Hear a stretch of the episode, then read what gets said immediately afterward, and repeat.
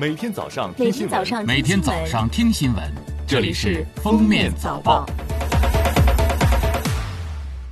各位听友，早上好！今天是二零二零年四月二十八号，星期二，欢迎大家收听今天的《封面早报》。首先来听时政要闻。二十七号，国务院联防联控机制召开新闻发布会，国家卫健委新闻发言人米峰表示，四月二十六号，湖北首次无现有确诊和疑似病例报告，全国现有本土确诊降至一百例以下，境外输入病例治愈出院超过一千例。疫情防控取得重要阶段性成效。国家卫生健康委疾控局监察专员王斌表示，自三月二十一号以来，全国共报告一百零七例和境外输入病例相关联的病例，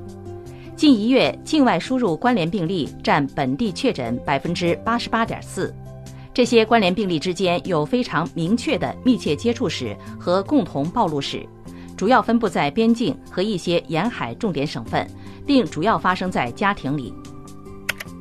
截至四月二十六号，武汉在院治疗新冠肺炎患者清零。中国疾控中心流行病学首席专家吴尊友表示，清零和出院不能划等号。清零的意思就是在医院里面符合新冠肺炎诊断标准的病人已经没有了，不等于所有曾经患过新冠肺炎的病人全部出院了。新冠肺炎治好以后，有些人一些基础性病变还需要治疗。还有些病人在治疗过程中出现并发症，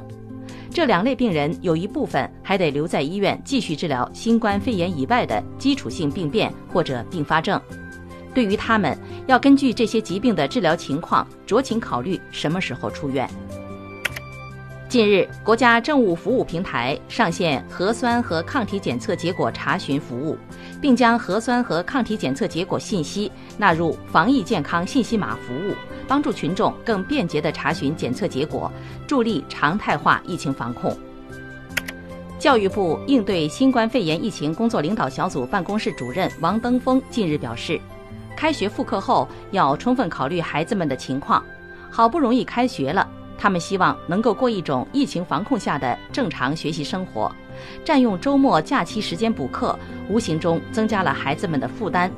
建议尽可能减少占用孩子们休息的时间学习。记者二十七号从民政部获悉，经国务院批准，民政部等六部门联合出台指导意见，改进和规范基层群众性自治组织出具证明工作。意见明确了首批不应由社区居民委员会、村民委员会等基层群众性自治组织出具的证明事项清单，包括户籍证明、户口登记项目内容变更申请证明、居民养犬证明、无犯罪记录证明、婚姻状况证明、出生证明、死亡证明、亲属关系证明等二十项。下面是今日热点事件，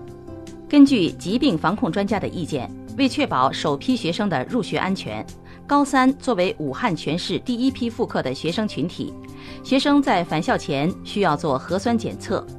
核酸检测结果为阴性方可入校。对于家庭困难的已建档立卡的贫困家庭学生，其检测由学校组织，经费从学校公用经费开支。二十七号上午，安徽合肥公布了备受关注的一亿元消费券发放活动实施细则。从今天起，消费者可在支付宝通过抽券方式获得消费券。据介绍，合肥市级财政资金投入一亿元，各县市区开发区将安排不低于一千万元的资金，与市级资金形成促消费联动效应。四月二十七号，记者从海南省交通运输厅获悉，二零二零年劳动节、中秋节、国庆节期间，非琼级、非营运七座及以下小客车可免费通过琼州海峡。记者从北京市市场监管局了解到，从五月一号起，北京将重点在农贸市场、便利店、超市等商品零售场所，开展为期三个月的塑料袋专项整治行动。对销售使用超薄塑料袋以及免费提供塑料购物袋等违法违规行为，依法予以查处。四月二十七号，阿里巴巴集团公布了蒋凡事件的调查处理结果，即日起取消蒋凡阿里合伙人的身份。最后来听国际要闻，意大利总理孔特表示，意大利将从五月四号开始逐步复工。从五月四号起，允许亲属间探访，但需佩戴口罩。公园将重新开放，允许举行葬礼，但参加人数不得超过十五人，且需保持社交距离等。荷兰政府二十六号说，两座雕养殖场报告雕感染新冠病毒病例，可能是遭感染病毒的养殖场雇员传染。荷兰农业部说。现阶段没有迹象显示家养或养殖场饲养的动物传播新冠病毒，也没有回传给人类的风险。人传人是主要传播方式。韩国政府四月二十七号表示，当日起实行对违反居家隔离规定的人员佩戴放心手环的措施。在违反隔离规定的人中，只有同意佩戴放心手环的人才能佩戴。不同意佩戴放心手环的违反隔离规定的人员，将在设施内进行定点隔离。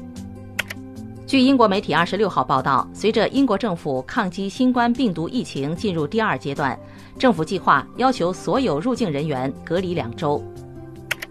当地时间四月二十七号，泰国民航局负责人朱拉第四次宣布，为防止新冠肺炎疫情传播，将禁止所有民航班机入境泰国的禁令从五月一号延长至五月三十一号。原先在此期间民航局签发的来泰许可证予以取消。欧佩克公布最新月报显示，预计二零二零年全年全球原油需求同比下降每日六百九十万桶。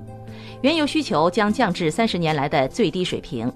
原油需求断崖式下滑，全球的原油存储空间也所剩不多。即便在考虑欧佩克充分减产的情况下，这些储存空间也将会在两至三个月内被用尽。